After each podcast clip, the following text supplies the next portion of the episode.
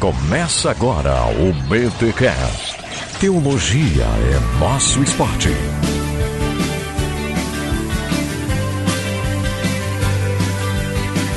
Muito bem, muito bem, muito bem. Começa mais um BTcast número 292, tá ok? Eu sou Rodrigo Bibo e é Vódia. Você escolheu bem esse, que a gente tá dentro de uma igreja. É o nome da mulher aqui, cara. É. Só tô lendo o nome da mulher. 4-2 de Filipenses. Eu sou Erlan Tostes, eu senti que essa vinha. Olha aí. É fazer o quê? Quando o cara é previsível. E eu sou Cacau Marques e a igreja do Novo Testamento não era lá essa maravilha toda, não. Justamente. Estamos aqui num BTcast ao vivo com a galera aqui. Olha aí, estamos no BTD em Brasília, que aconteceu no dia 24 de novembro. Galera, foi legal ou não? Aí, ó, todo mundo ganhou um livro pra fazer, falar isso aí.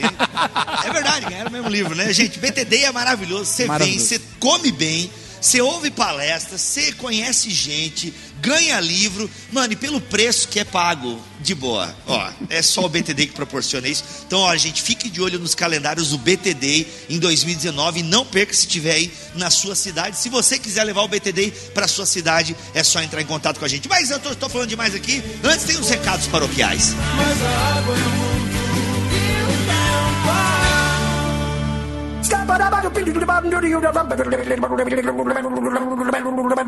E nos recados paroquiais dessa semana, Maurício Machado mate a saudade das pessoas. Gente, eu não fui embora, tá? E eu também não tô na geladeira, beleza? É, o, o Mac tá, mano. Sempre que eu falo com o Mac, eu lembro daquele. o começo daquele desenho Príncipe do Egito. Não sei se tu vai lembrar, Mac, do Príncipe do Egito lá. Meu Deus, Mac, Deus te abençoe, mano. Mac é pai de novo, não sei se vocês sabem. Não sei se você falou lá no- na leitura de e-mails, Mac, concílios e guilhotina. Não sei se o pessoal tá Ah, sabendo. eu falei já. É, ah, então o pessoal que ouve essa parte aí, você que pula, você que não ouve até o final a leitura de e-mails, shame, shame, shame, brincadeira. O Mac está aqui porque estamos de nível, hein, Mac? Estamos de nível, oito anos na internet. Olha aí. Mac, você tá oito anos comigo nessa, hein, cara? Caramba, poxa vida, logo logo fazendo 12, 10 anos que eu não faço ideia, porque cada ano tem um nome, né? É, Mas sei lá, ser... Estamos chegando lá. Oito anos é, um, é uma pequena vida. Cara, é, mano, oito anos na internet produzindo conteúdo. O Mac está há oito anos editando podcast, hein, Mac? Caramba, mano, que alegria. Eu, eu acho que aprendi alguma coisa até lá. O pessoal tem gostado aí, que bom, né? Ah, com certeza. Virou referência de edição de podcast aí na Podosfera. Eu diria na Podosfera, porque pessoas não cristãs já falaram do seu trabalho em comunidades de podcast. Né? Então, aí. parabéns, senhor Maurício Machado. Uma salva de palmas pra você mesmo. Coloque aí, capricho, capricho. A humildade agora foi lá no chão. né? Não, olha aí, poxa vida. Mas, gente, oito anos, graças a Deus pelo Mac e por toda a equipe do Bibotal que faz esse trabalho acontecer. Gente, é o seguinte. Oito anos, aniversário, a gente fez em abril esse aniversário, mas só agora a gente tá lançando aí uma promoção para você concorrer a muitas coisas, a muitos prêmios. E Mac, a gente vai fazer aí um sorteio de várias coisas legais, bacanas e tal. E olha só, vai ter o kit completo da série Cruciforme de edições Vida Nova. Meu irmão, olha só, você vai ganhar aí, acho que são mais de 10 livros dessa coleção. O que mais que nós temos aí sorteando pra galera? Rapaz, cinco caixas da Box 95. Cinco. Só aqui cinco pessoas vão ganhar uma Box 95, mano. Olha que da hora. Vai ter também dois cupons de compra no valor de 100 reais cada, tá bom? Na loja online da livraria El Shaddai, Que meu irmão. massa. 100 pila, 100 pila. Dá pra comprar algumas obras bacanas ali, hein? Dá pra Dá comprar sim. algumas obras bacanas, olha só. Dá pra encher o carrinho. Dá pra encher o carrinho, meu irmão. A Thomas Nelson Brasil também vem até nós nessa promoção e vai sortear a trilogia cósmica de C.S. Lewis. Mano, Comecei Caramba. a ler ah, o primeiro volume. Cara, tô muito ansioso para ver o Lewis falar sobre ficção científica, vai ser massa. E o que mais nós temos aí, Mac? Cara, nós temos dois livros da Mundo Cristão. Olha aí, que a pessoa escolhe, A mano. pessoa Eu nem escolhe. combinei isso com a Jaque. Ela vai entrar no site e vai escolher livros, não Bíblia, ok? Livros da Mundo Cristão. A pessoa vai entrar no site e vai escolher. Olha que maravilha. É, um livro, é assim, não vai escolher um, uma, um, vamos lá, uma enciclopédia que tem volume de cinco livros, que é um produto único que não dá. É um livro, é, é um não, produto não dá, físico. não dá, não, não. É, não, acho que até vou mudar essa regra aqui agora de novo, Mac. Não, vamos pegar aí, ó, Jonathan Edwards e o livro do Pedro Dutti. É, inteligência pra quê? Pra que serve a inteligência? Alguma coisa assim. Vamos colocar o do novo do Jonathan Edwards e o novo do Pedro Dutti. Pronto, então o pessoal entra lá e começa a pegar as coleções e vai dar ruim aqui, rapaz. a editora 371 do João, é, João Guilherme, tá? Ele tem uma editora 371, vai lançar aí três livros esse mês, se não me falha a memória, inclusive mulheres escrevendo livros, muito bacana. A editora 371 acabou de entrar aqui neste sorteio, tá bom? E outra parceria que entrou aqui também, Mac, isso eu achei muito fera. A Escola Convergência, ele tem, eles têm um curso de dois anos totalmente online. E nós vamos sortear aí uma bolsa integral, meu irmão. uma bolsa olha aí. Neste curso de teologia da Escola Convergência. Você gostou de ouvir o Jonathan Edwards com a Carol Bazo? Então, ela é uma das professoras, ela coordena o curso lá. Gente, nível excelente. Então você participa aí do sorteio que você pode ganhar um ano. Aí, mas você pode ganhar dois anos de curso online de teologia totalmente free na faixa grátis 0800, tá? Você não vai precisar pagar nada. Talvez ali, o material didático e tal, você não vai pagar as mensalidades, beleza? Mas mano, vale muito a pena, você não pode ficar fora dessa. A Carol manda muito bem, como vocês viram aí nos últimos episódios, né? Então, pô, vai ser um baita de um prêmio. Ela manja de história da igreja demais, de devoção, enfim. E Mac, para finalizar essa onda de sorteios aí que estamos fazendo para comemorar oito anos de Bibotalk, que nós temos aí? BT Day em Campinas, dia 3 de agosto de 2019. Uhul! O BTD! Duas entradas francas, ok? Intransferíveis, é importante. Nenhum prêmio aqui você pode transferir para outra pessoa. Então, quem ganhar, ok? Não tem, ah, ganhei, mas não vou. Ah, então a gente, quem sabe, sorteia de novo e tal. Mas É. du- duas pessoas vão ganhar uma entrada, ok? Duas pessoas, cada um vai ganhar uma entrada franca para o BTD em Campinas, dia 3 de agosto de 2019, na comunidade Viver. E Mac, Ah, já que estamos falando de BTD, deixa eu dizer um negócio. Vão ser poucas vagas. A gente não conseguiu uma igreja maior, que a gente tava pleiteando, tá? Vai ser novamente na comunidade Viver, 220 vagas. Então, meu irmão, quando abrir inscrição, só corre. Porque ano passado ficaram 100 pessoas de fora. Poxa, Bibo, por que não conseguimos uma igreja maior? Porque nós não conseguimos uma igreja maior.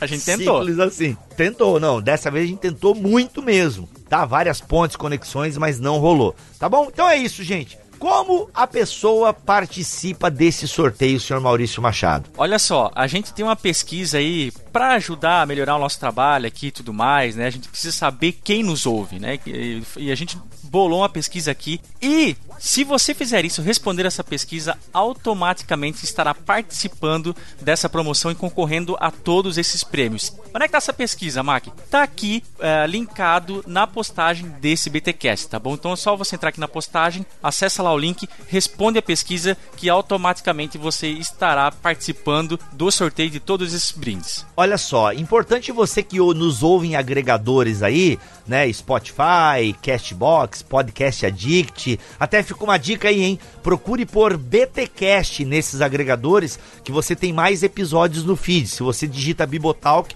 você vai ter menos episódios no feed, ok? Digite, assine o feed do BTcast. Mas, Mac, essa galera dos agregadores vai ter que visitar o nosso sitezinho lá, que está em reforma, daqui a pouco tem site novo no ar, mas vai ter que entrar no sitezinho lá, procurar este podcast, BTcast 292, Vida no Espírito, lá vai ter embedado, já tá embedado na própria postagem. Responde lá a pesquisa, é rapidinho, é menos de 5 minutos. Essa pesquisa é muito importante para nós conhecermos a nossa audiência e pensarmos novos passos para o Bibotalk, tá bom? Participando da pesquisa, você concorre a esses milhares, é, milhares de prêmios. Parece Faustão. Nossa, mano, é o caminhão do Faustão. É, você concorre a esses muitos prêmios, mano. É muita coisa, tá? Vai ter mais de 10 ganhadores. Então aproveita, você nos ajuda, você concorre a muitos prêmios, tá bom? Então acesse bibotalk.com, procure o último BT Cash, tá bom? Aí que está publicado na, na home ali, que você pode participar. Ou se você não achar o BT Cash, role um pouquinho mais para baixo na home do site, que vai estar lá em textos, tá bom? Sorteio de aniversário e você consegue também achar este formulário. Galera, vai clicando nas respostas. Se no final apareceu a mensagem que você concluiu o formulário, é sinal que a sua pesquisa foi registrada, tá bom? É isso, Mark. Vamos para esse episódio gravado ao vivo num BTD em Brasília, que ficou bacaninha, hein? Ficou Cacau e Irlan sempre mandam bem. Vamos lá.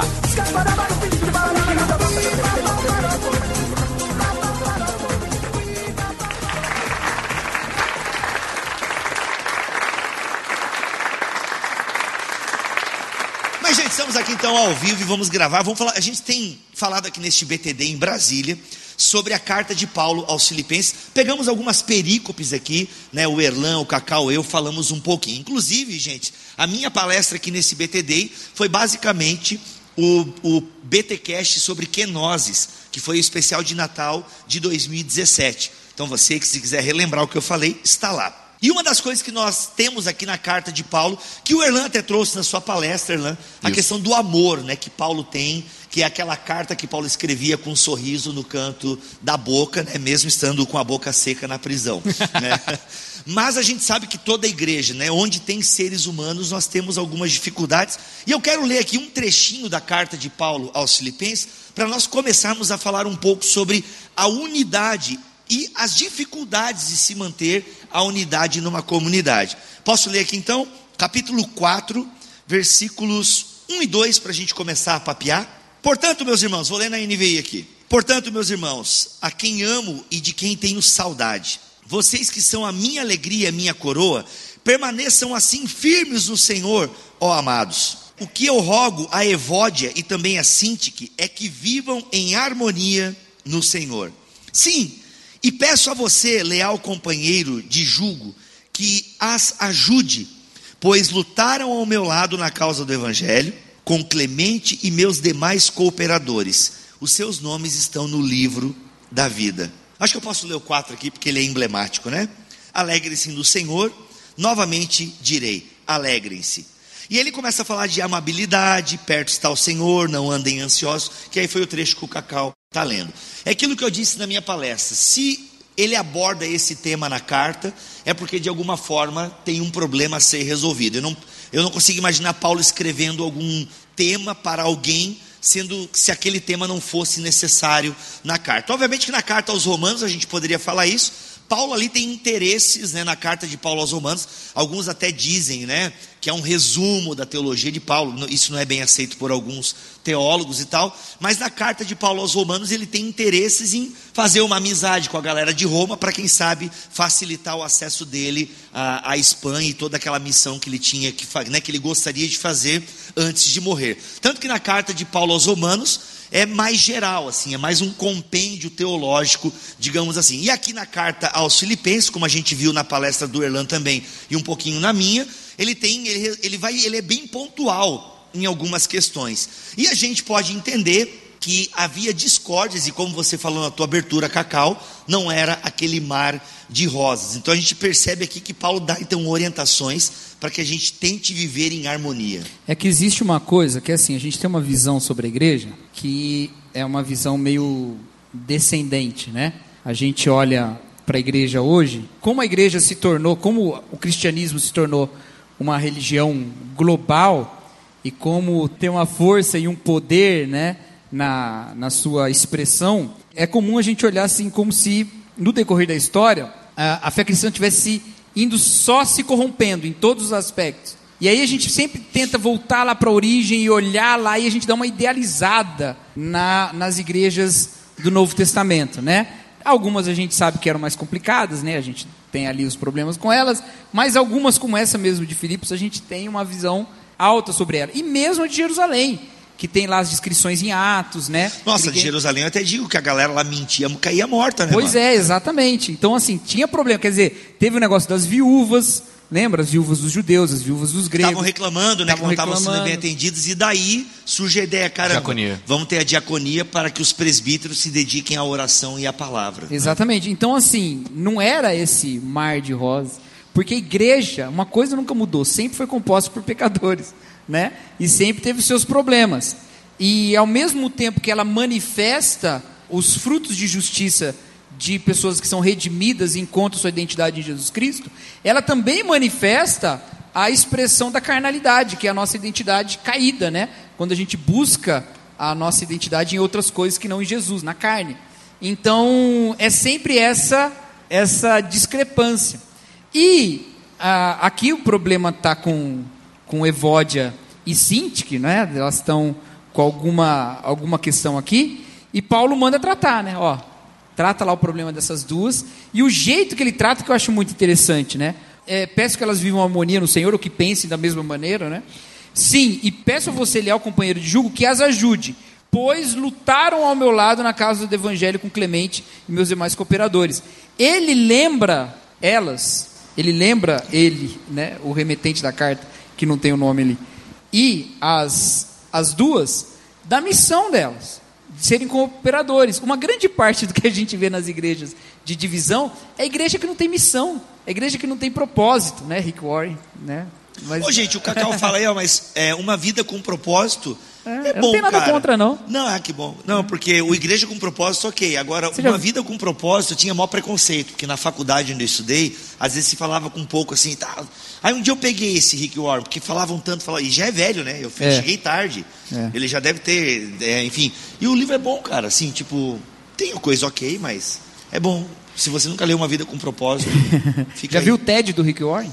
Ele tem um? TED? Nossa, é muito bom, cara. É bom? É muito bom. É impressionante. Mas vamos lá. Aí Isso acontece também várias vezes no BTcast. Alguns vai pro ar, outros a gente corta, porque teve ideia é um, digressão. teve um que a gente estava gravando sobre a parábola do rico e o não, o fariseu publicano e a gente entrou numa de falar de jejum, ficou uns 40 minutos falando de jejum. É, não, tem loucura. Tem um que era que a gente ia gravar pro BTcast M, virou um BTcast sobre política, aí virou Foi, episódio de política, É, loucura. Se você não é loucura. É. mantenedor, você perde altos BTcasts privados. Fica a dica aí.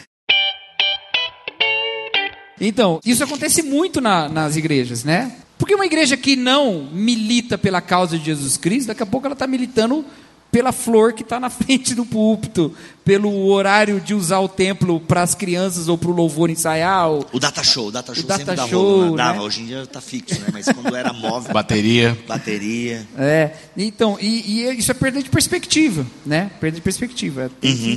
Uma coisa que, te cortando, Cacau, isso acontece bastante também quando a gente grava na internet. O que não acontece é você ficar explicando, isso nunca acontece. Isso. Isso é só ao vivo aí, você que está ouvindo. Metalinguagem. o Normal. É. Agora, uma coisa que eu acho legal é que Paulo sabe que elas estão passando por um problema, alguma treta tem aqui que a gente não sabe. Não sabe, né? Qual é o problema aqui. É, mas tem, elas estão com alguma, talvez seja um bofe, alguma coisa assim, né? Um, um, um crush ali. sei lá, né? Não sabemos. Mas é legal que Paulo, apesar de ter a treta, Paulo traz à memória uma coisa boa delas. Que eu acho que essa é a dificuldade, assim. É, eu tenho essa dificuldade, falando de mim, assim, porque de trazer a memória, tá passando por uma treta com alguém, com alguma coisa na igreja, e é muito rápido, pelo, pelo menos eu, eu esqueço que aquela pessoa somou para aquilo, em que algum momento ela somou para a causa. Então, assim, e eu passei por isso ano passado, de estar meio magoado com a pessoa por uma coisa que ela fez, e aí tu já, pô, não, não é justo, tem que acabar com a justiça, a gente já fica meio assim e tal. E, mas aí não, a gente, de repente eu sou flagrado assim com uma passagem como essa.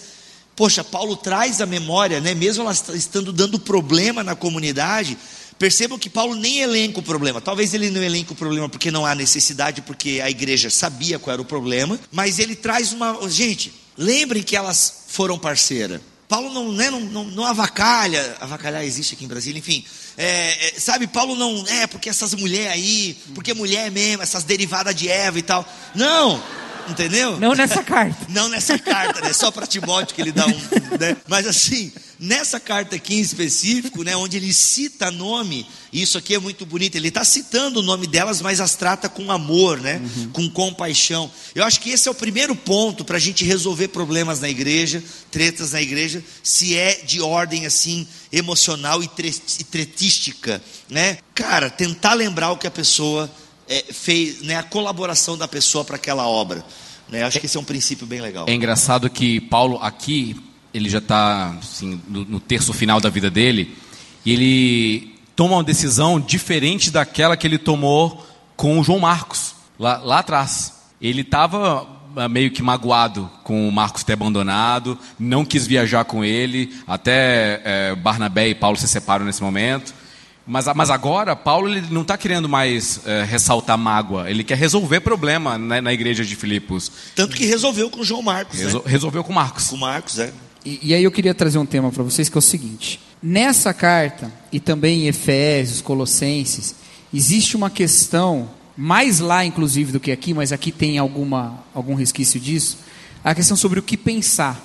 Aqui ele fala para Ivode e Sintik que elas vivam em harmonia no Senhor na versão da NVI, mas a ideia é mais que elas sintam da mesma maneira, né? que elas tenham o mesmo sentir, que elas sejam unânimes, né? tenham o mesmo pensar ou a mesma percepção das coisas. E lá no, Verso no capítulo 2 que você citou, ele fala lá, aquele que você pregou, né, Bibo? O capítulo 2. Tentei, é. Se tem alguma exortação de amor, alguma comunhão, tal, tal, tal, completem a minha alegria tendo o mesmo modo de pensar, o mesmo amor, um só espírito e uma só atitude. E aí, no, nesse capítulo 4 mais para frente, ele vai falar sobre o que, que eles devem pensar. No versículo 8 lá, né? Tudo que for verdadeiro, tudo que for nobre, tudo que for correto, tudo que for puro, tudo que for Onde amável. está isso? 4 quanto? 8, 4, né? 8. Uhum. Tudo que for de boa fama, se houver algo excelente e digno de louvor, pense nessas coisas. Existe em Paulo uma, uma questão sobre o efeito do evangelho na mente e como isso resulta em ações. E isso é muito louco, porque não é a ideia de que vamos adquirindo conhecimento e assim, quanto mais conhecimento a gente vai adquirindo, mais elevadas pessoas seremos. Não é bem isso. É uma, uma espécie de um transplante de mente. É adquirir a maneira de pensar de Jesus Cristo. Lá em, em 1 Coríntios ele fala que nós temos a mente de Cristo, não é? Em Romanos ele fala para nós não nos conformar com o mundo, mas transformar-vos transformar-nos pela renovação do nosso entendimento. Então, transforme-se pela renovação do entendimento. Renova o entendimento e se transforma. Em Efésios 4, ele fala: renovai-vos segundo o espírito do vosso entendimento. Então, lá para os Efésios ele já conhecia, os romanos ele não conhecia, os Efésios ele conhecia. Fala, Sabe esse entendimento que vocês tiveram agora? Qual entendimento? Do Evangelho. Então, renova suas práticas pelo novo entendimento. Renove-se no espírito do vosso entendimento. E esse entendimento, uma vez que é o de Cristo, ele nos faz ser um, porque ele nos faz até um só entendimento, entendimento de uma pessoa, que é de Cristo. Por isso, lá em Colossenses 3, ele vai falar para nós pensarmos nas coisas do alto, onde a nossa vida está com Cristo.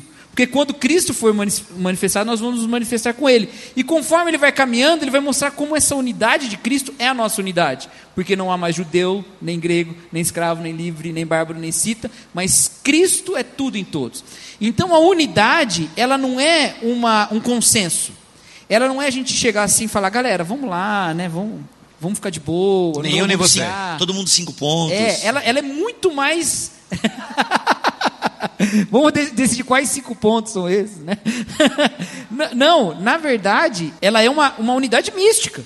Da mesma maneira que a nossa união com Cristo é mística na fé, ela é mística entre nós, porque é Cristo manifestado.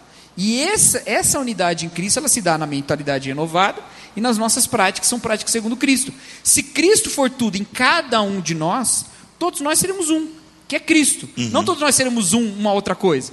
Nós seremos Cristo. Não no sentido de que vamos fazer as obras de Cristo, mas de que é a nossa unidade ao redor dele.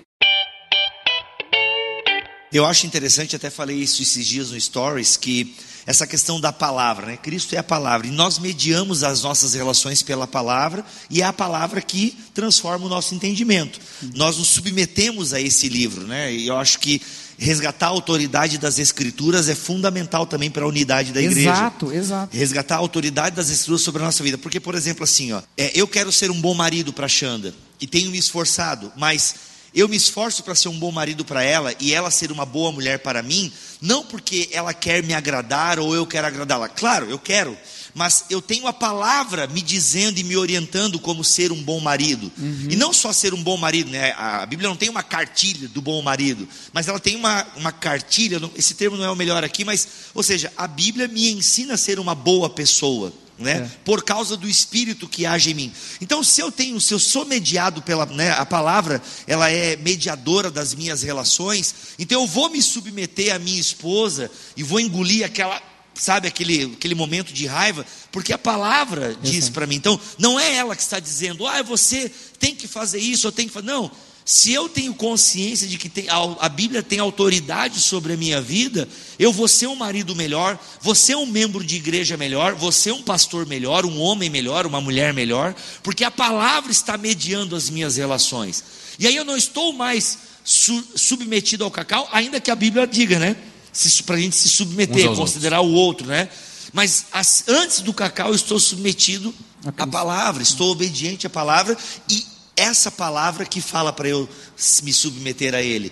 Então, se todos nós, né, se a igreja começasse a criar essa consciência do poder do Evangelho no dia a dia, inclusive Vida Nova lançou ano passado ah, o Evangelho para a Vida, né, do Timothy Keller. Estou louco para ler. Mas, sabe, essa ideia de ter o Evangelho na prática da vida. Sabe, aquilo que eu falei na minha palestra, meu, se Cristo se derramou da sua glória, derramou a sua alma na cruz até a morte, e Paulo está dizendo, tem o mesmo pensamento. João vai dizer para a gente morrer pelos irmãos. Se a gente começasse a ter, o problema é a meritocracia. Uhum. Eu acho que esse, a gente é muito eu, é muito as nossas dores. E é, aí, ou seja, a Evódia que achava que tinha razão, provavelmente, a Cinti que achava que ela estava com a razão, e aí dois bicudos não se beijam. Outro problema também é falta de parâmetro, falta de referência. Né? Se ter a mesma mente não significa todo mundo ter a mesma opinião, todo uhum. mundo tá em linha de montagem, sai crente, depois crente, crente. The wall. É, é the wall. É, não, é, ter a mesma opinião é todo mundo ter o mesmo referencial. O referencial não é o eu, Perfeito. não é o meu espelho. O referencial é Cristo. Cristo vive em mim. Não mais vivo eu, não mais eu sou o meu próprio parâmetro. Porque se eu sou minha própria medida, eu estou sempre certo. É só me comparar a minha ação comigo mesmo, pronto, estou certo. A Cintiq, ela não tem que se comparar, não tem que estabelecer a própria referencial dos, dos modelos que ela tem, da escala de valores que ela tem. Não, Cristo é o referencial. Cristo que é tudo em todos, que passa a ser o referencial geral para a igreja. E de fato não é opinião, porque inclusive abrir mão de estar certo, segundo algumas opiniões, é sentir como Cristo. Né? Então, por exemplo, quando Paulo escreve aos Coríntios e fala assim: ó, quando vocês têm uma questão entre vocês, um tem que assumir o dano do outro. Às vezes o cara está certo, mas ele assume, não, não, eu, eu vou pagar. Está saindo da igreja, os dois de estacionamento, o cara bate o carro no outro. O que é que vai decidir quem paga qual carro? Quem estava certo e quem estava errado? Não. Para quem vai fazer mais falta aquele dinheiro. É assim cara... que você vai pensar. não, eu concordo. Porque você vai assumir vai, o dano é. de acordo com a mente de Cristo. É. Não tem a ver com opinião. A opinião é muito clara cara que bateu atrás quem tá deu a ré, é, quem deu a ré tá errado. Mas você, você não vai fazer isso com esse parâmetro. Agora, essa questão da união que você aplicou ao casamento é a mesma coisa, porque toda a nossa unidade em qualquer relação é em Cristo, né? Então, quando a gente pega lá o, o Gênesis, né, a, a, o homem e a mulher, aí Deus leva a mulher até o homem e tal, e aí tem lá clássico, os clássicos três verbos, né? Então, por isso então o homem deixará seu pai e sua mãe, se unirá à sua mulher e serão os dois uma só carne. Deixará, se unirá e serão. Quem aqui é solteiro aqui? Levanta a mão para o céu, é, glorifica. Receba a benção. Quem aqui é solteiro e não tem dom de celibato? Ô, já ouviu oh, esse BTCast um do tem, celibato? Só gente? um não tem dom de celibato, o resto é celibatário? Não. Quem é que é solteiro e não tem dom de celibato? ah, tu quer casar. então, galera, a, a, vocês prestem atenção. Esse negócio da Bíblia, a Bíblia comunidade, é importantíssimo. Cara, casar não é fácil, casamento não é fácil. Mas se você abrir mão desse parâmetro eterno, daquele que criou o casamento, para conduzir os dois segundo a vontade de Deus, se você abrir mão disso, é muito mais difícil ainda. Inclusive, é impossível cumprir a plenitude do casamento sem a palavra de Deus que é Jesus Cristo. Por quê? Porque deixar pai e mãe todo mundo deixa. Se unir a sua mulher, todo mundo une. Mas ser uma só carne, ainda que lá há um contexto sexual, há um contexto também espiritual. ser uma só carne, isso é milagre. Ser um é milagre. Esse milagre é promovido por Deus porque os dois têm Jesus Cristo como referência. Entendeu? Jesus, ele não é padrão só para o homem, ele é padrão para a mulher também. Lá em Efésios 5, Paulo faz a jogadinha lá Cristo a igreja. Mas mulheres, quando vocês aprendem de Jesus, vocês não pautam a sua, a sua caminhada por quem Jesus Cristo é? Jesus é referência para homem e para mulher. Os dois caminhando em direção a Cristo cumprem a unidade. Inclusive, essa unidade do Éden e a separação pós-Éden, ela é o elemento para a gente entender todo tipo de desavença na igreja, na família, em qualquer lugar. Por quê? Na, no momento em que os dois têm o pensar de Cristo, o pensar de Deus, desculpa, né? Os dois têm o pensar de Deus, os dois têm o bem e o mal conhecido em Deus, e leiam a ética do, do Bonhoeffer, é maravilhoso. Primeiro capítulo, ele arrebenta nesse assunto. Os dois têm o bem e o mal encontrados em Deus, a ética, a própria ética cristã é Deus.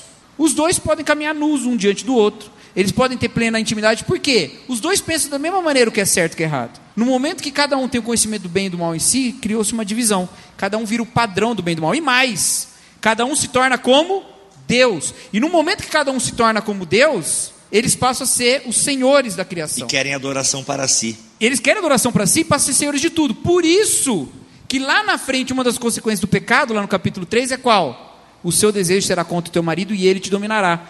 Antes era o quê? Vocês cresçam, multipliquem, enchem a terra e sujeite a terra, segundo a vontade de Deus. Mas agora, cada um se considera Deus, quer sujeitar a terra toda, inclusive o outro. Quer sujeitar o outro a si mesmo. Essa é a maneira. Cada um se unindo, ou, ou cada um vivendo de acordo com a sua própria vontade, com o seu próprio bem e mal, com seus próprios interesses. E aí você vai ver uma história de comunidade e de unidade, dez capítulos para frente. Não, seis cap... sete, oito capítulos para frente. Bingo! Outro capítulo na frente. Em Gênesis 11, você tem uma comunidade unida em Gênesis 11. Mas não é unida ao redor da vontade de Deus, é unida ao redor da sua vontade. Homens que se reúnem e falam: façamos uma torre que chegue ao céu, façamos um nome para nós, nós não nos espalhamos pela terra. E o que o Senhor fala sobre isso? Olha, eles estão juntos, eles falam todos uma só língua, em breve não haverá limites para o que podem fazer. Essa unidade que eles tinham segundo si mesmo, seus interesses, como é que Deus lidou com isso pelo bem? O separou. Mas a, aqueles separados que buscam Jesus Cristo, o Senhor une.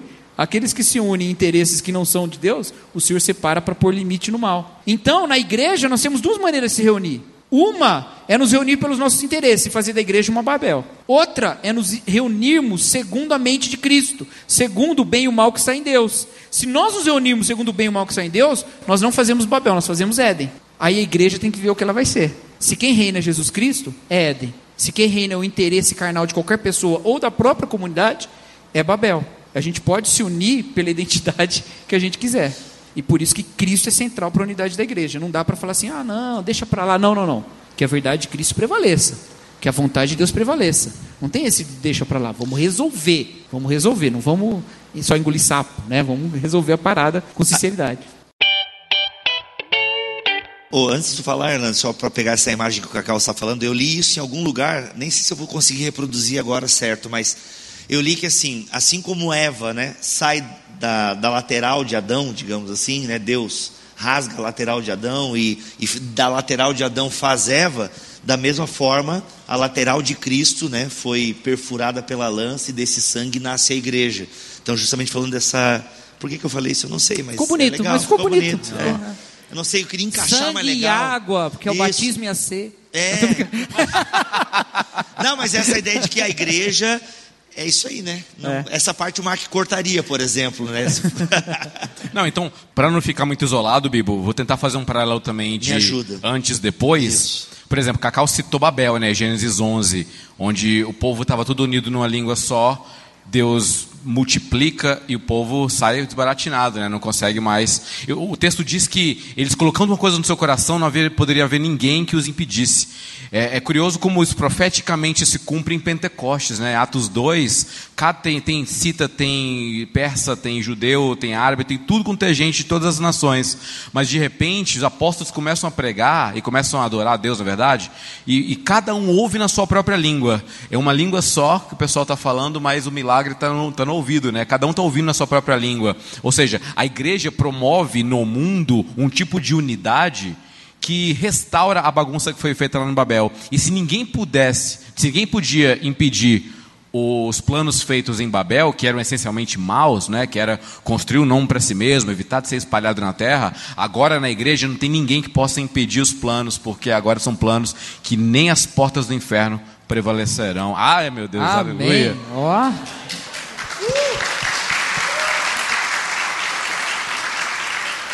Isso nunca acontece.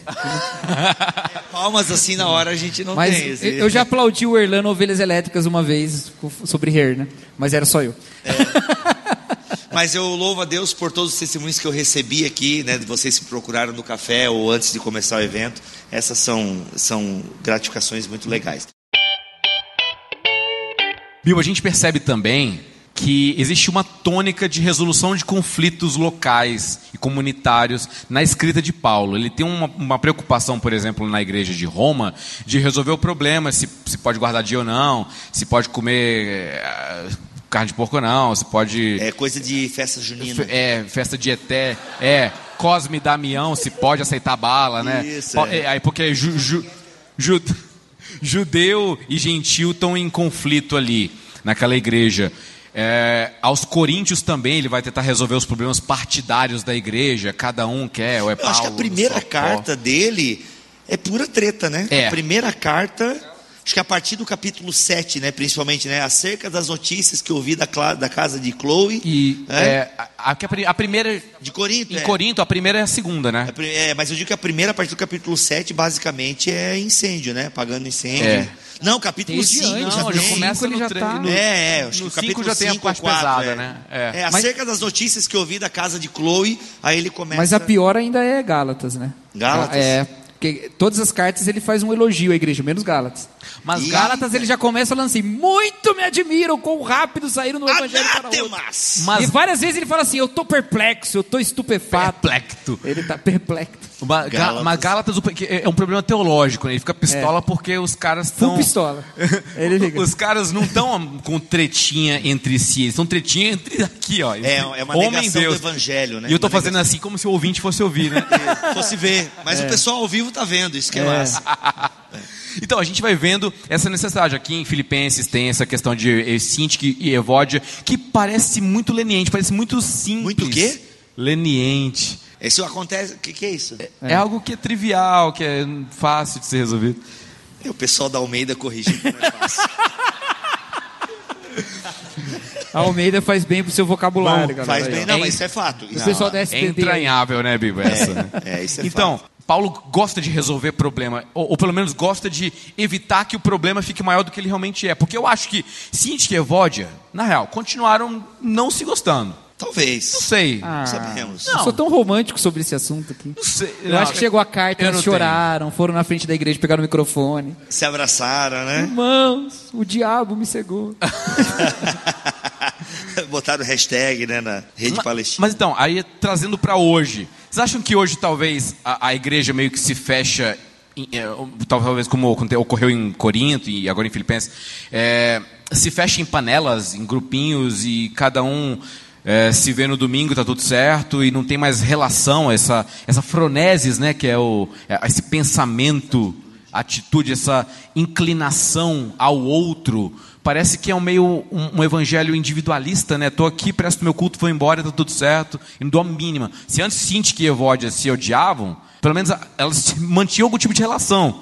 Mas agora parece que nem isso tem, parece que é relação minha com o banco da igreja, depois tchau. Assim, eu acho. Antes de tu falar, Cacau, Vai. é só lembrar que a- gente às vezes esquece que primeiro que a igreja de Filipos, a gente não sabe o tamanho, mas era coisa pequena. As igrejas do tempo de Paulo Casa, eram né? casas, comunidades pequenas e tal. Então, aí o que a treta, tipo, eu vi ela no meu GP, entendeu? Toda Não, semana. tem uma, tem uma questão também que é o seguinte: quando Paulo chegou em Filipos, ele encontrou as mulheres orando, lembra dessa história? Sim, no Rio. Então, há uma hipótese de que essas mulheres oravam lá no rio porque não tinham homens judeus suficientes para fazer uma sinagoga. Sim. Entendeu? Então, essa igreja, ela começou a partir da pregação de Paulo para essas mulheres e foi crescendo. É bem possível que a presença das mulheres fosse muito intensa lá. Em relação a outras, onde Paulo começou numa sinagoga que tinha maioria homens, lá era uma maioria mulheres. É bem possível que eram muitas mulheres e que elas fossem realmente muito influentes. Então, já que, né, elas começaram o trabalho, tinham experiência e tal. É a igreja com mais nome de mulher, né, que tem, pelo menos tem Lídia, Cinti, Evódia. É. É, Romanos tem Febe, É, Romanos tem bastante, Júnias, mas é de várias coisas diferentes, né? Mas tem bastante. Mas Júnias é mulher? Mas assim, eu acho o seguinte, voltando sempre para Gênesis, eu sempre faço isso. Voltando para Gênesis. Para mim é uma definição de solidão. Porque no começo É. está o fim. Há uma solidão, há uma definição de solidão na Bíblia. Solidão é falta de correspondência. Eu falhei, um- é, não é bom que eu me seja só, falhei uma ajudadora que lhe corresponda, que esteja diante dele. Solidão é falta de correspondência. Quanto mais correspondência a gente tem um com o outro, mais é, englobado, mais unido, ou mais. menos só a gente está. Tá? E isso não significa que é ausência de pessoas. Então, se. É, um exemplo que eu usei outro dia na igreja. Se alguém pegar, você pegar um avião e errou, sei lá, errou. Não dá para errar avião, né? Ah, sei lá. Eu sei que você foi parar no Japão. Entendeu? Pô, mas tem que ser no muito Japão, burro. você não tem correspondência. GPS esse, né? Você não tem correspondência com a fala, você não tem correspondência com os sinais, com a cultura. Você vai estar cheio de gente. Tóquio, milhões de pessoas. O padre do balão. O padre do... Ele Caiu no Japão. Lost, caiu no Japão, de tá lá até hoje, não sabe se Tá comunicar, vai voltar. Se isso acontece, você está cheio de pessoas, mas você está solitário. Imagine encontrar um brasileiro nesse contexto. Né? Brasileiro que torce pelo seu time, com a camisa do Corinthians. Assim. Você vai lá, "Ah, meu Já filho." guarda a carteira, né? Exatamente. Ao mesmo, você balanceia ali a alegria de encontrar o brasileiro com medo. Como é que tá a. Libertadores? Alguém tá acompanhando aí? Não. Aí, a- a- essa, essa falta de correspondência, ela se agrava. E nos nossos dias, eu acho que a gente tem uma questão que a gente tem pouca, poucos aspectos da nossa vida em correspondência. As amizades de, de WhatsApp, galera, elas são muito fáceis. Pelo amor de Deus. Uma pessoa manda lá uma mensagem assim, gente, ora pela minha mãe que está muito doente, está no hospital, e aí meu pai, vendo essa notícia, teve um problema no coração, está internado também na UTI, meu irmão está desesperado, sumiu, não sei onde ele está por causa das notícias e tal, e tal, e tal, e tal, e tal, e tal, e tal. Orem. Você manda um emoji de mãozinha assim. Por quê? Porque é muito Orando. fácil. Não, não, não, não exige nada. Você não vai pegar seu carro aquela hora da noite e ir até a casa da pessoa. Quer dizer, você deveria fazer isso. Se fosse numa outra época, você mostraria o seu, o seu amor assim. Mas a gente está, ao mesmo tempo que a gente está intensificando o tempo de relação, está o tempo todo falando com o outro, a gente se fala o dia inteiro praticamente, o nosso contato é em aspectos muito diminutos. E isso nos leva a uma correspondência muito, muito pequena que não aprofunda as questões. E isso acontece na igreja. Você já reparou por que, que futebol de igreja dá mais briga do que futebol de não crente? Você já reparou isso? É, é geral isso, né? Todos os lugares, né? Na minha, na minha vida inteira, todas as igrejas que eu já passei, sempre foi assim. Você sabe por quê? Porque no, no futebol do mundo, as pessoas se reúnem porque elas são amigas. No futebol da igreja, as pessoas se reúnem porque são da mesma igreja. Elas não são amigas. Elas nem se conhecem, entendeu? Então elas estão lá e não custa nada você dar uma cabeçada naquele cara. Entendeu? Porque você nem conhece ele, você não tem relação com ele. Mas no mundo, primeiro você tem amizade, depois você tem um futebol. Você conhece aquele cara, você conhece a mãe dele, você estudava na mesma escola e tal. Entendeu? Então, nós não podemos nos esquecer dos ambientes de relação das nossas igrejas. Não, gente, não dá para virar culto online, entendeu? Não dá. Por mais que seja muito edificante, não dá para viver de podcast. Só o Bibo vive de podcast. Não, não, não, não dá para viver espiritualmente de podcast. Você precisa de uma comunidade de fé. Você precisa do ferro que afia ferro. Você precisa da, da faísca da relação. Você precisa dessas coisas. Né? Eu aprendi muito com a galera do mosaico. Né? Porque, ah, isso, isso são faixa preta nessa história. Né? O pijama falando sobre como a matriz da igreja é uma matriz familiar e não é uma matriz empresarial. A gente trata as pessoas na igreja a partir do cargo. Isso aí você faz na sua empresa, você não faz na sua igreja. Na sua igreja, as pessoas são suas irmãs. É, é seu- é seu irmão. Aí ele deu um exemplo lá, nem sei se eu acho que eu posso dar, porque ele gravou no podcast irmãos.com. Ele deu um exemplo lá de onde foi almoçar na casa do irmão, tinha um prato da igreja lá. O prato da cozinha da igreja está na casa do irmão. Por quê? Porque o irmão precisava ir receber visita, pegou da igreja, levou para casa e esqueceu de devolver. Mas você faz isso, não faz? Você não faria isso na casa da sua mãe? A minha garrafa térmica Chama tá lá, ô, igreja. não pode fazer isso que a gente tava precisando, mas devolve lá. O cara devolve, acabou. Mas se é numa empresa, o que que vai ter? Advertência. Aí na igreja a gente quer fazer esse tipo de coisa. Faz advertência pública do irmão que usou o prato da igreja. Isso é maluquice, cara. algumas igrejas, isso está cada vez mais forte no mundo, eu penso. Algumas igrejas, mega igrejas, por exemplo, elas até podem ter uma pregação saudável, mas são mega igrejas. São igrejas de 4 mil, 2 mil, 6 mil pessoas. Elas acabam sendo igrejas de consumo. É fato. Isso em São Paulo está muito forte, e várias capitais está acontecendo isso. Brasília. Brasília, talvez, não sei. Igrejas de consumo. Então o cara vai lá, a igreja realmente ela apresenta um espetáculo. Então ela vai ter um baita louvor, ela vai ter uma pregação, um telão LED gigante atrás e tal. E você vai, você vai literalmente consumir religião. Eu não acho o, o, o adequado, né? Não acho, não penso ser adequado. Ao mesmo tempo, igreja pequena Ô, é tenso também. É, tem um livro que eu vou começar a ler que é Confissões de um Pastor da Reformição, que é do Mark Driscoll, que todo mundo me orientou a ler. Tem tanto Reformição quanto Confissão. E lá ele vai falando desses negócios de cada tamanho de igreja, cá o problema que o pastor vai enfrentando. Ou seja, quanto maior a igreja, menos o pastor se incomoda com gente, com traição, com fofoca, com essas coisas da show e tal. Agora, a igreja local, a igreja pequena, uma igreja de até 200, 250 pessoas, ela vai ter muita treta por essas coisas. E aí vai ter que ter o seguinte, aí o ideal, né? O ideal seria que cada cristão tivesse aquilo que a gente acabou de falar, o referencial da palavra de Deus. Porque o que a gente tem não é isso. O referencial é o cargo que eu ocupo, a autoridade que eu tenho. Nós, a gente, o Cacau falou da empresa e a gente trouxe isso muito para ele. O que, que, é bom a gente pegar da empresa? Tem que ter organização. Pô, de fato, o irmão que pegou Excelência. o prato lá, pô, irmão, devolve o prato. É, exato. Né? Não, precisa, né? não vamos te cobrar. Não, só o 15 fato de ter um prato identificado da igreja já é organização. é, justamente. né? não, não vamos cobrar 15% de dízimo do irmão, beleza, mas tudo bem. Mas, irmão, devolve o prato, pelo amor de Deus. Né? Então tem que ter a questão da organização. E a, essa questão empresarial, Cacau, ela é importante, porque tem igrejas que sofreram muito, né, por questões de má administração e até questões de contabilidade, questão de Ministério do Trabalho, aquela coisa. Então tem que ter, a gente não pode negar a questão, é, é, esse lado empresarial. É igual o que o Mark Dever fala, eu gosto muito disso no Comunidade Cativante do Mark Dever. É, não compactuo com toda a eclesiologia do Mark Dever, né, no sentido, mas cara, tem coisas que são muito boas e uma das coisas que ele fala no Comunidade Cativante é a igreja ela não é um clube. Nós não somos um clube, como muitas igrejas é um clube, a galera vai lá e tal, tal, tal. A igreja não é um clube, a igreja é uma reunião de pessoas que foram salvas por Jesus. Agora, ela não pode ser menos que um clube. Porque qualquer clube, é, você tem. Eu não faço parte de nenhum, de nenhum clube, não. Nem maçom, nada. Rota, Rotary, não. É, mas nem de golfe, nada. Eu não faço parte de nenhum clube. Que chato isso, né? Pô, que droga. Vou entrar num clube de boliche para ver Tá se bom. alguém me aceita, mas eu sou ruim. Mas então assim, mais um clube. Num clube tem uma organização. Alguém aqui faz parte de um clube? É maçom, alguma coisa assim? Sei lá, em Brasília acho que deve ter bastante maçom, né? Não sei. É. O que acontece? A irmã ali é maçônica, levantou a mão. Foi só coçar o sovaco, levantou. Então, assim, ou seja, um clube tem uma organização, não tem um clube organizado. Você tem umas, umas regras, você não pode fazer determinadas coisas, você tem, a- inclusive, a contribuição mensal para o clube, você tem um presidente. Cara, é tudo muito As organizado. né? Assembleia, atas e tal. Então, a igreja não pode ser menos que isso, entende? Mas ela é mais, É. né? porque nós temos Isso um não pode Senhor- afogar a família. A né? família, que é esse ambiente Agora familiar. sim, você falou um negócio das mega, das mega igrejas. Se não há relação, não é igreja. Entendeu? Então tem que ter uma proposta de relação. Não precisa ter relação de todo mundo. Eu sou amigo íntimo de 6 mil pessoas. Pô, é impossível. Né? Tenho 5 mil amigos no Face. É, é, exatamente.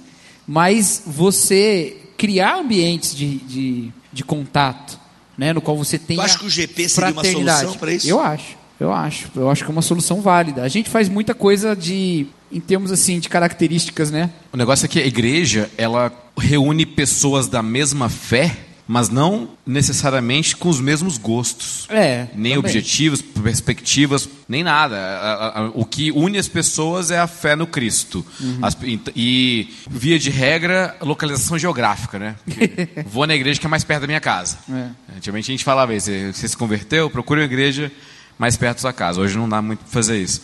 Mas Você não sabe que igreja que tá lá. né? é. Mas, então, tem o fator geográfico e o fator de fé. Mas falta aquele tchan, que é o fator de gosto, de, de interesse, que faz você gostar de alguém. Faz você querer ficar perto de alguém, faz você querer ter relação com alguém. Faz a Cinti que gostar da Evódia. Falta isso. Falta promoção É, disso, pelo menos. É, eu acho que não deve ser baseado nisso. É, o Nesse Mark- livro ele fala ele isso fala também. isso, é, o o Mark Comunidade Cativante, é. Na verdade, o autor é outro cara, né? Ah, mas o nome que o Dever que- que só é, salpicou é o depois, famoso, é. né? Mas ele fala isso mesmo, né? Que na verdade o que nos une é Cristo. É a fé, é a fé nos une. Porém, isso depois, e até para e até como estratégia de, at- de atrair e tal, manifesta certas coisas. É, ele não é contra uma igreja, se eu lembro bem da leitura, ele não é contra uma igreja Que tenha se agrupa, por assim, É. a igreja dos surfistas. É, Não é uma referência, eu lembrei agora aqui, mas é, até não, porque não, hoje não, em dia não, ela não, é não mais essa a isso. questão. A, a questão dele é a seguinte: a fé é Ah, a fé. É, mas eu é digo assim, ó, uma igreja, ah, uma igreja para solteiros acima de 30 anos. É uma igreja, ele assim, que algum, por exemplo, igreja de Empresário. roqueiro metaleiro, né? E nisso ele é contra. Ah, naquela igreja lá, É. só vai gente que veste preto, tem cabelo comprido e ouve, como é que é aquela banda com melhorança, ouve lá de metal cristão? Mortification. É, essas coisas aí, não sei o quê. Olha aí, ó. É, essas coisas aí, né, que de trás para frente é a Xuxa cantando.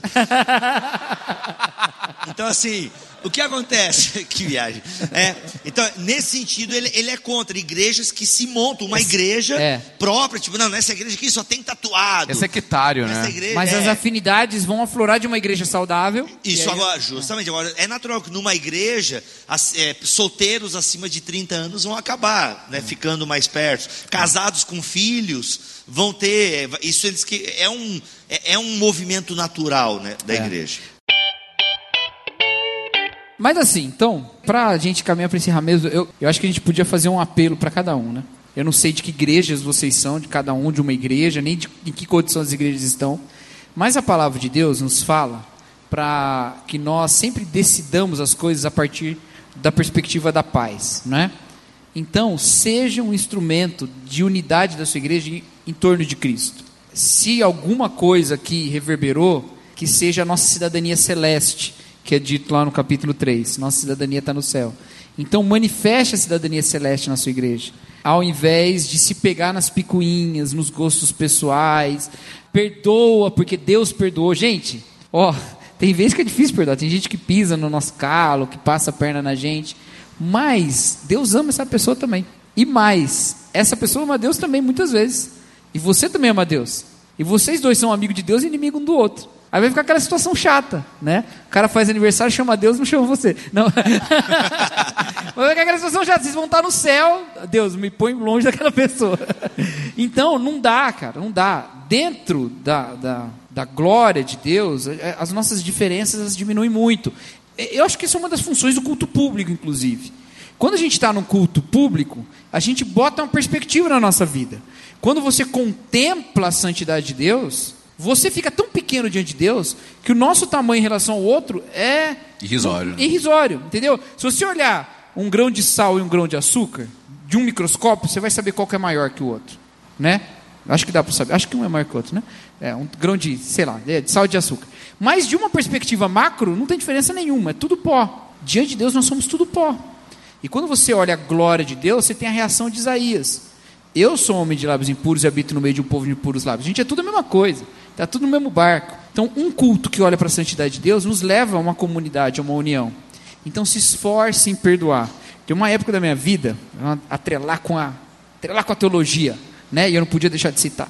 Há uma época da minha vida em que eu estava com muita mágoa no coração. Foi a primeira vez que eu senti ódio. Ódio. Assim, eu tinha vontade de encontrar umas pessoas na rua que eu queria dar um soco na cara. Desse tamanho todo. Todas elas maiores que eu, inclusive. É. O que não é muito de, né? E na mesma época eu estava fazendo o TCC do seminário. E o meu TCC foi sobre Calbart. E aí eu estava lendo e Calbart falando assim: olha, Deus do céu derrama sobre a humanidade o seu divino não. As nossas atitudes diante de Deus, elas não significam nada. Nós não somos nada diante de Deus. Se não é Jesus nos reconciliar com o divino sim celeste, nós todos estávamos destruídos por Deus. Porque nós temos uma diferença intransponível para com Deus. Mas Cristo nos reconciliou com Deus. Eu lendo isso, eu falando, rapaz do céu, como é que eu estou me achando melhor que o outro, quando diante de Deus todos nós temos não? Depois eu descobri até que a história da briga do Calbart com o Emil Brunner, ele respondeu desse jeito, né? Ele escreveu um, um livro contra o Emil Brunner chamado Não, que ele fazia uma crítica sobre uma teologia do Emil Brunner lá. Emil Brunner respondeu falando, ah, você é um universalista. E ele nunca se defendeu dessa acusação. Ficaram brigados até o Emil Brunner tá no leito de morte E aí o Bart escreve uma carta para ele e ele escreve dizendo assim: Quanto tempo nós mantivemos no não quando Deus em Cristo nos deu o seu divino sim? E quando a gente olha para a santidade de Deus, e quando eu olhei para a santidade de Deus estudando a teologia nessa época, eu fui forçado a perdoar. Não tinha como.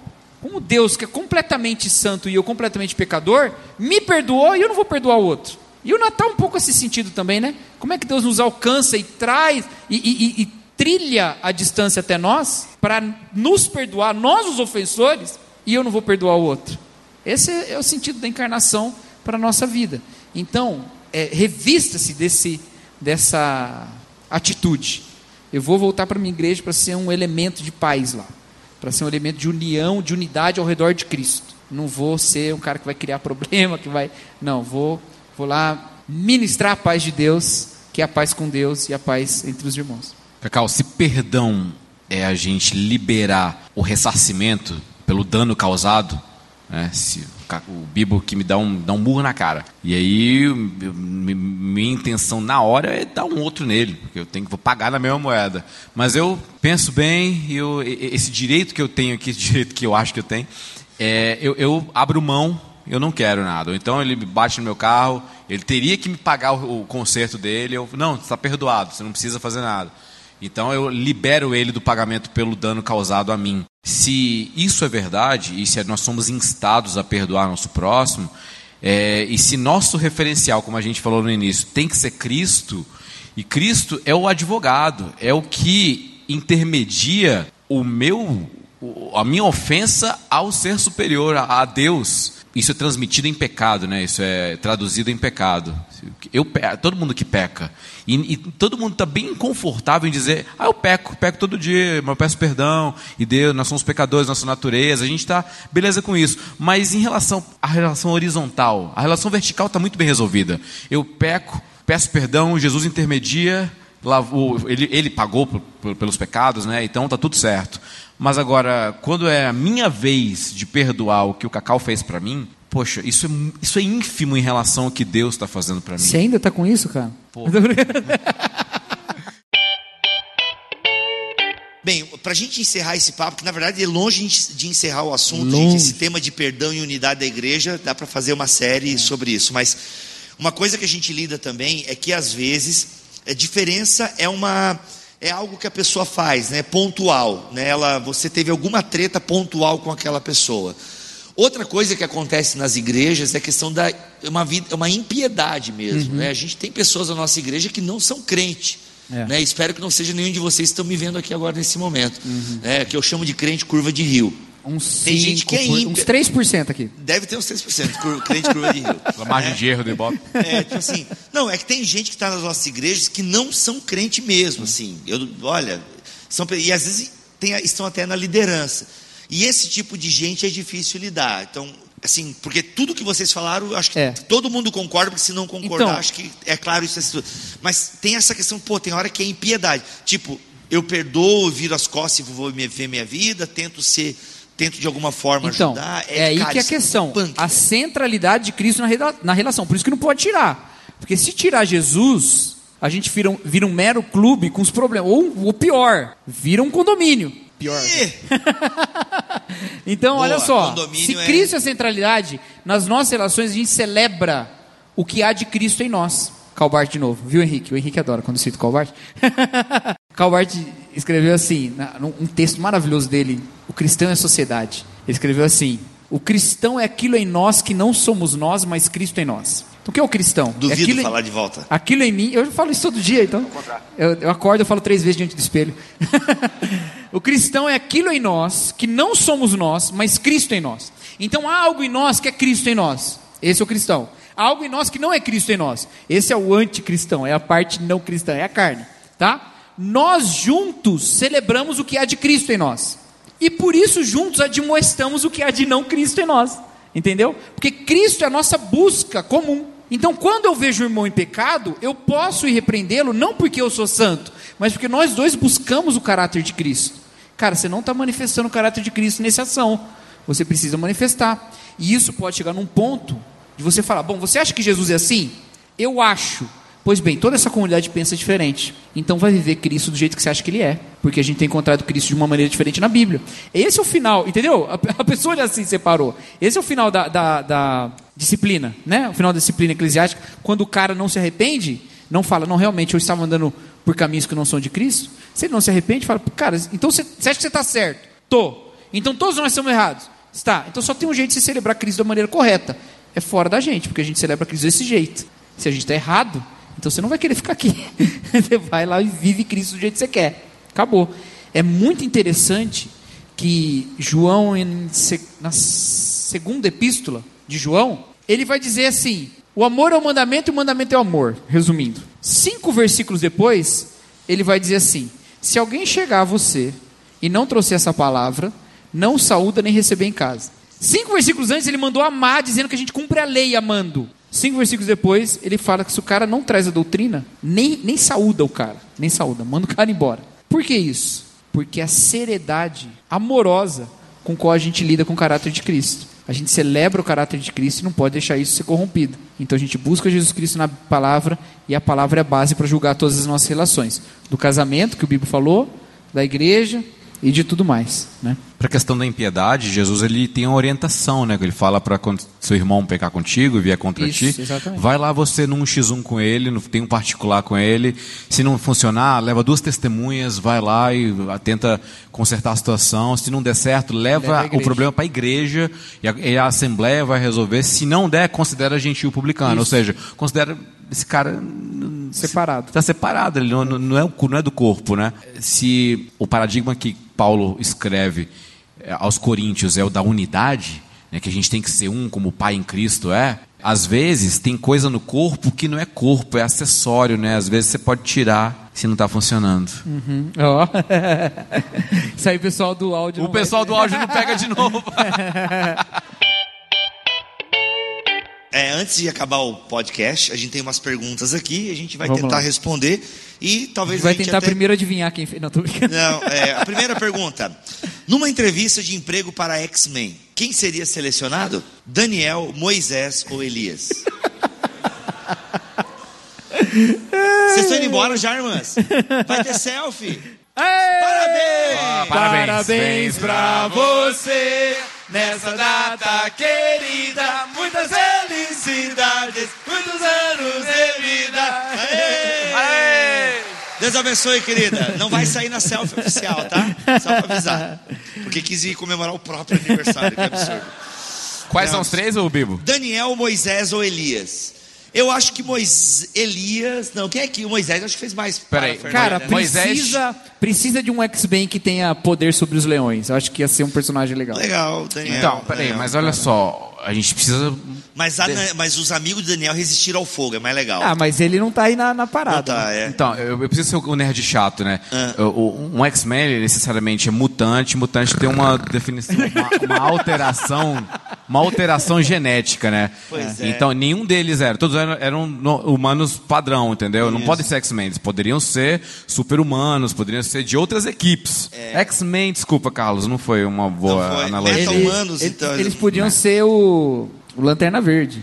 Que recebe um Recebe anel, um anel, um o poder. selo de Deus, entendeu? Bota o anel no seu dedo. O Elias tinha uma capa é, maneira. não, não. Ei, o Elias Na tinha uma verdade, capa maneira. O, o, o Lanterna Verde ele tem força de vontade, né? Que gera os construtos de energia. Então acho que o Elias já tá descartado, porque o cara era meio Cara, depressivo. não, pera aí. Ah, é. Ai, meu Deus do céu. É, seu Erlan. E você ainda não ouve ovelhas elétricas, viu? A unidade da fé é impossível. O próprio Paulo reconhece que não atingiu a perfeição. Que é Filipenses 3, 12, 14, né? Ainda que perfeição aqui é a perfeição, mas Paulo fala pra gente ser perfeito, mas no sentido Mas de maduro. é, é isso só a pergunta? Pois- É, não, a pergunta é: o prosseguir para o alvo é a receita de Paulo para superar as pequenas desavenças e continuar a corrida que está proposta? Não, sim. por- Calma. é- é- é- calma, calma, calma. Tô calma. Já viu esse videozinho? Não, Tô não calma. vi, mas é legal. Você tá ansiosa. Nunca vi esse vídeo? Não. Muito eu só bom. vi Eu aquela. assisto. Já comeu pão com vinagrete? Eu tô voando, o que Então, vocês estão é o seguinte: o, a unidade da fé e a perfeição são coisas diferentes. Até porque, vamos lá, há dois aspectos Há um aspecto imanente e um aspecto transcendente. A unidade da fé no transcendente está garantida em Jesus Cristo, assim como a perfeição. No imanente, tanto a unidade não é plena quanto a perfeição. A gente caminha para o alvo, caminha para ser cada vez mais unido. Mas vai ter a faísca que eu falei, vai ter os problemas, não vai ser o mar de rosa. Vai ter dificuldade, vai ter gente que não vai, que a gente vai ter que considerar a gente publicanos. Eu, o próprio Paulo falou. Eu escrevo com lágrimas sobre aqueles que têm o Deus no ventre, né? que, que, que servem as suas próprias vontades. Ele chorava. E a gente põe, é isso aí, Deus está castigando aquele povo lá mesmo, manda mais tsunami, Senhor, né? A gente fala assim. Sobre quê?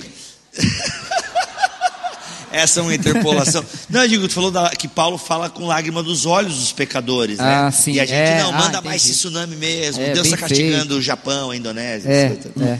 Não, então, e, e, ver, e no caso tem ele tá. É, é que acho que no caso ele tá falando de crente, viu? É. Porque ele manda seguir o exemplo dele e Ah, não quando de a outros. Daniela Araújo, a gente falou, é isso aí mesmo, esse mundo gospel. Boa. Viu como é? é Acertei. Verdade, verdade mesmo. cara. Não, foi uma boa, foi uma boa. É, mas é isso mesmo, é.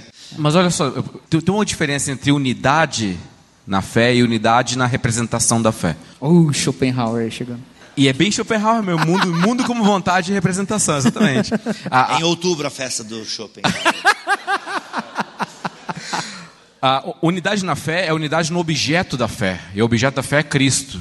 Logo, está unido. Quem é crente, quem subscreve ao credo niceno constantinopolitano, é tá unido, tá beleza. Agora, a unidade na representação, ela é bem complicada porque a representação, cada pessoa ela vai ter ela de, de uma forma diferente, vai ter uma perspectiva diferente, ela vai ver o mundo e o mundo vai olhar de volta para ela de uma forma diferente. Então, é- é- ela como representa essa fé que ela tem, e de fato, acho impossível haver unidade, porque é o, o modo como eu represento minha fé é totalmente diferente do Cacau e totalmente diferente do Bibo. Mas a gente está unido no objeto da fé, porque nosso, nosso é, é- é- é é difícil chamar Cristo de objeto, né? Mas numa perspectiva filosófica, né? de que ele é a- aquele no qual nós voltamos nossos olhos e prostramos nossos joelhos. Mas se ele é um, nós também somos. E a outra pergunta: ah, que comentários vocês fariam sobre como manter a igreja unida a despeito das, divers, das divergências políticas? Ou como, ou como se unir as famílias divididas? Vota 17 todo mundo, pronto. Sacanagem. brincadeira, tá, gente? Foi bem brincadeira mesmo, sem fundinho de verdade, tá? Então, essa eu acho que tem o Fora do Éden, que quem é que gravou o Cristo Dividido? Eu e o Vitor.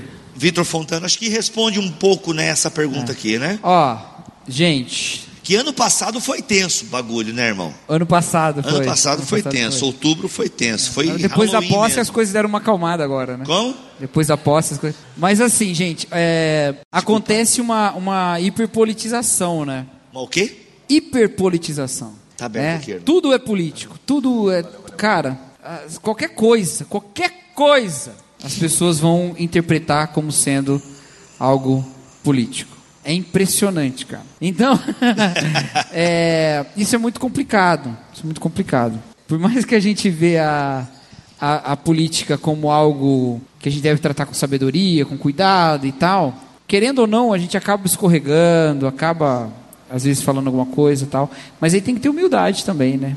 Para assumir e para perceber que a vida é mais que política, que as pessoas são mais que a política e que inclusive não vale a pena defender radicalmente ninguém nem nada, porque você não sabe, inclusive, né?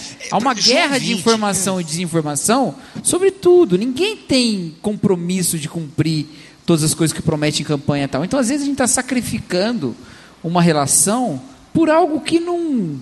Por uma promessa que não tem certeza É, de para cumprimento. não ter um problema com essa última eleição do ano passado, vou falar da outra. Da outra, na campanha, houve duas propostas, dois projetos de Brasil sendo, sendo Quem que era na outra? Era a a Dilma, e o Aécio? Aécio. Dois projetos de Brasil sendo propagados na campanha de segundo turno. Um projeto ganhou e a candidata que ganhou, assim que assumiu, assim que assumiu não, assim que foi eleita, começou a tomar medidas que eram parecidas com outro projeto. Tanto que trouxe um cara também que era meio que. É, né? e, e- exato, e assim, e as pessoas continuaram defendendo a pessoa. Não estavam tão compromissadas com a visão de país que elas tinham, estavam compromissadas com a pessoa, com o partido e tal. O que eu quero dizer, eu não estou nem criticando, nem defendendo, eu não entendo nada de economia para saber o que era melhor. Mas Só estou mostrando que as coisas são muito fluidas para você construir a sua identidade ao respeito disso, ou nessas coisas, entendeu?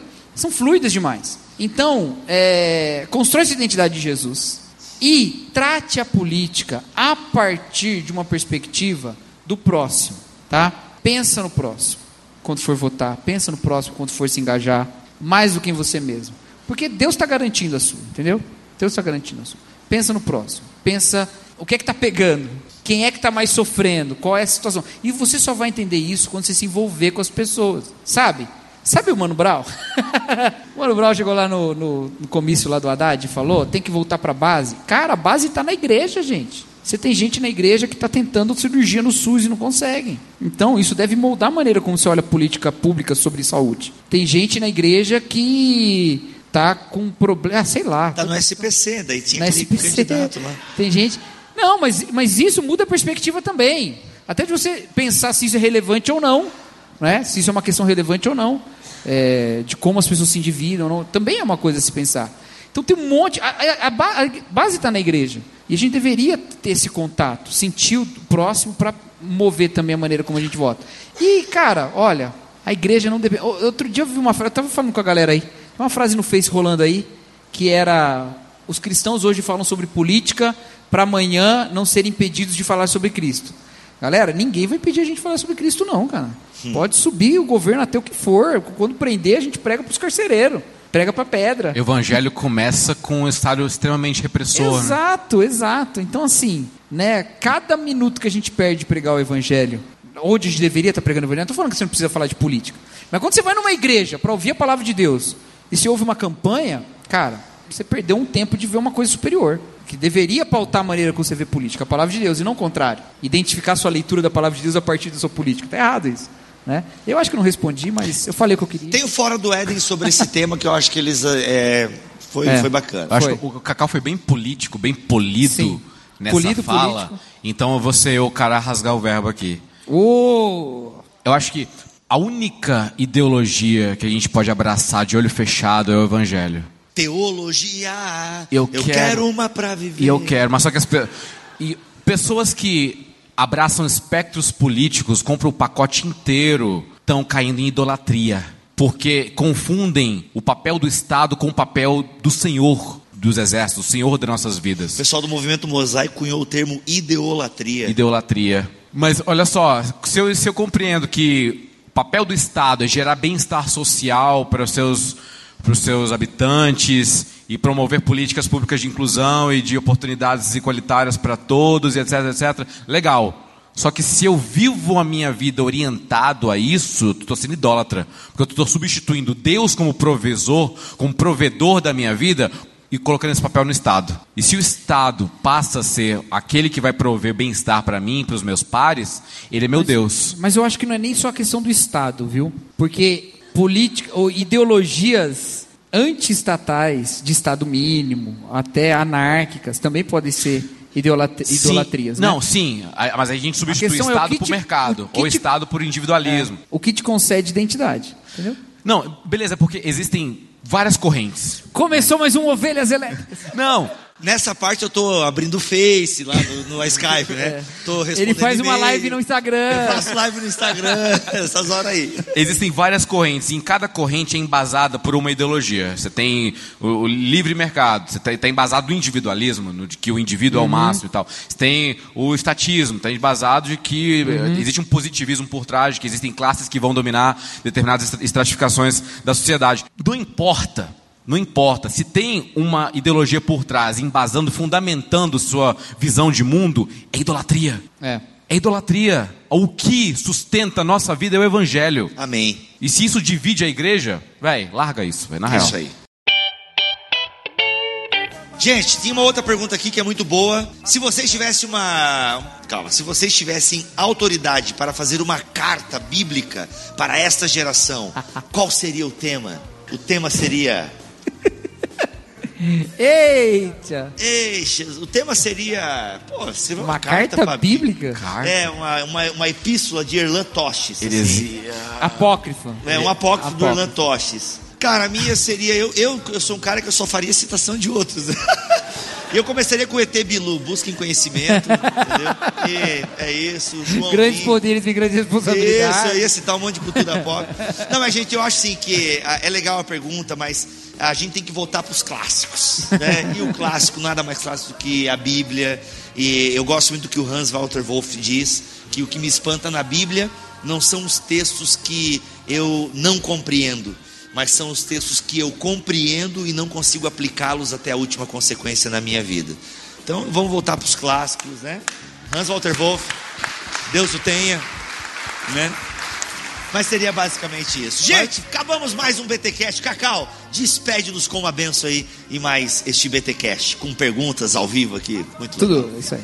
Então, que a graça do nosso Senhor Jesus Cristo, o amor de Deus, o Pai, a comunhão, a consolação do Espírito estejam com todos aqui, com todos aqueles que amam Jesus Cristo com amor sincero, espalhados pela face da terra, hoje para todos sempre. Amém. Amém. Amém. Uhul! Gente, acabou! Muito bom.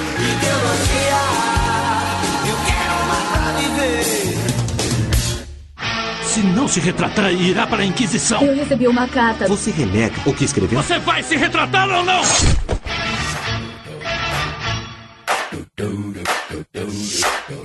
Fala, crente! Começa mais um Concílios e Guilhotinas aqui no BTcast. Vamos para mais uma leitura de e-mails. Temos algumas coisas aqui mais pontuais para ler hoje, mas não esqueçam de nos escrever, crente, porque a gente gosta de ler vocês aqui, tá bom? Olha só. O nosso primeiro e-mail de hoje é do Victor Medeiros. Ele começa aqui. Conheci o BTcast graças a uma amiga. Obrigado, Mandy, ele diz aqui. Será que é a Mandy Moore? Ah, e quando comecei a ouvir, pensei, vou criar também um podcast. Mas acabei desistindo. E conforme eu vi, eu percebi que o BTcast já supria as necessidades teológicas e não tinha por que criar mais um.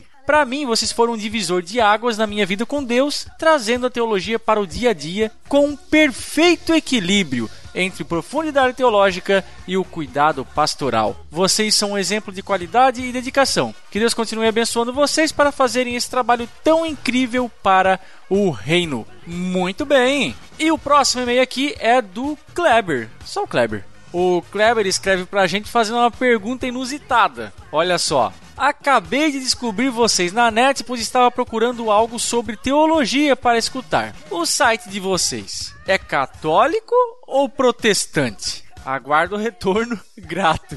Então, Kleber, pela pergunta parece que você não nos ouve há muito tempo. Na verdade, talvez tenha escutado um, né, ou metade de um BTcast. Mas não ficou claro ainda, nós somos um site protestante, tá bom, Kleber? Mas somos dialogais aí, já conversamos com várias linhas tanto dentro do protestantismo quanto fora dele, né? Já convidamos aqui alguns católicos para conversar conosco, Francisco Raso, o próprio Padre Alexandre, que já figurou aqui conosco algumas vezes. Então, eventualmente, estaremos aqui chamando católicos para conversar sobre assuntos pertinentes, claro. Beleza? Respondida a sua dúvida? Olha só, o nosso próximo e-mail é do Ricardo Assis. Olá galera, sou novo por aqui e já venho acompanhando os casts, os quais têm tirado muito proveito. Como eu conheço vocês em longa data, gostaria de saber o posicionamento de vocês. Você, ó, pessoal cheio de pergunta. Vocês apoiam a teologia da missão integral? Pergunto isso porque vi um episódio com uma entrevista com o Ariovaldo Ramos. Ariovaldo Ramos. Depois, outro episódio, que foi o Deus Mandou Matar, onde um dos participantes indica um livro do René Padilha. E por fim, outro convidado que falou sobre o pentecostalismo que mencionou o Ariovaldo Ramos. Independente da posição de vocês, tais respostas são de suma importância para mim. Agradeço a atenção. Olha só, Ricardo, é uma coisa que eu preciso falar aqui. É, de maneira geral, o BTcast não subscreve a missão integral em sua integralidade. É, isso não nos impede de, eventualmente, alguns aqui da equipe mais, outros menos, uh, de ver alguns aspectos positivos e também achar os aspectos negativos uh, de cada corrente, e isso inclui a, a missão integral, claro. E o fato de nós convidarmos pessoas dessa vertente ou de outra vertente, acabei de falar aqui do catolicismo, né? A gente já convidou adventista, a gente já convidou vários reformados aqui. Não quer dizer que nós estamos subscrevendo o que está sendo falado por esses convidados. Não assumam que quando a gente convida algumas pessoas aqui que possam professar algum tipo de teologia que pode ser questionável para os olhos de algum, que nós estejamos subscrevendo o que elas estão falando. Aliás, eu acho que ao ouvir os episódios fica meio claro que é isso que acontece, tá? Então, sempre que for possível, a gente vai dialogar com as pessoas por mais divergentes uh, que as suas opiniões possam ser. Isso é claro se estiver de acordo com a nossa vontade de trazer determinado assunto aqui para o podcast, tá bom? Agora, outra coisa curiosa para ressaltar aqui é que da mesma forma que você, né, Ricardo, uh, de repente tem algum problema aí com a questão da missão integral, tem muita gente que também pode ouvir a gente que tem vários problemas com, por exemplo, teologia reformada, teologia pentecostal, com os católicos e por aí vai, nem por isso deixam de ouvir a gente, tá? É, fica aí então esse disclaimer aproveitando a pergunta do Ricardo, tá bom? Ah, olha só, os e-mails foram estes e claro, temos aqui um efeito BTcast. Olha que beleza. Ouça aí o que o Ricardo Mota gravou pra gente. Efeito BTcast.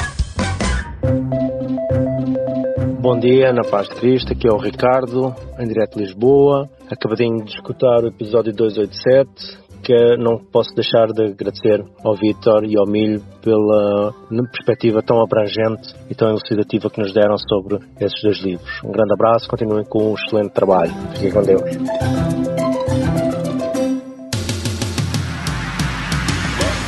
Olha que legal, Ricardo Mota, lá de Lisboa, Portugal. Aliás, eu tenho que pedir desculpa para você, Ricardo, porque eu atrasei um pouquinho aí na veiculação do seu efeito BTcast, que ele já faz referência aqui ao episódio 287. Então já tem aí uns seis episódios de atraso mas por motivos de força maior eu não pude veicular ele antes. Mas está sendo rodado aqui agora, antes tarde do que nunca, e é sempre muito, muito, muito legal ouvir os efeitos BTcast de vocês, ouvintes, principalmente do pessoal que nos ouve de fora. Cara, maneiríssimo, um grande abraço aí de toda a equipe Bibotalk aos nossos queridos colonizadores portugueses. Beleza? Valeu, Ricardo. Gente, você que quer fazer como o Ricardo, que até fez aí um efeito BTcast bem curtinho, mas o dele deu aí 30 segundos no máximo, mas você pode gravar até 1 minuto e 30 segundos dizendo aí o que você quiser a respeito do Ministério Bibotalk, o que o BTcast, o nosso ministério de maneira geral tem feito na sua vida, tá bom? Aí é só mandar o arquivo pra gente aqui que nós vamos reproduzi-los aqui com muita alegria, tá bom? Tudo isso, mandar e-mail pra gente, mandar o efeito BTcast, você pode fazer mandando um e-mail para podcast@bibotalk.com.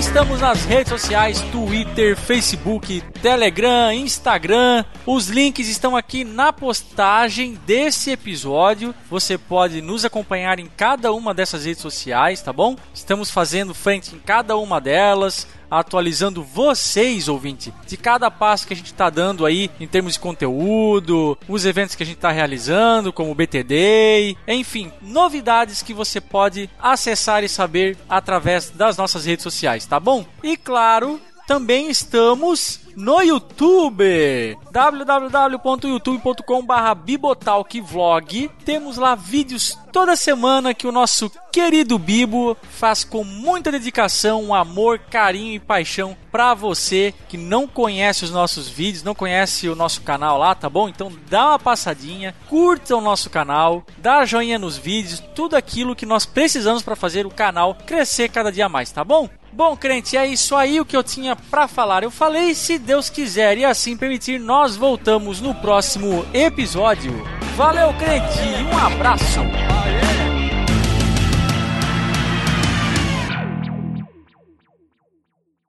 Este podcast foi editado por Mac Bibotalk Produções.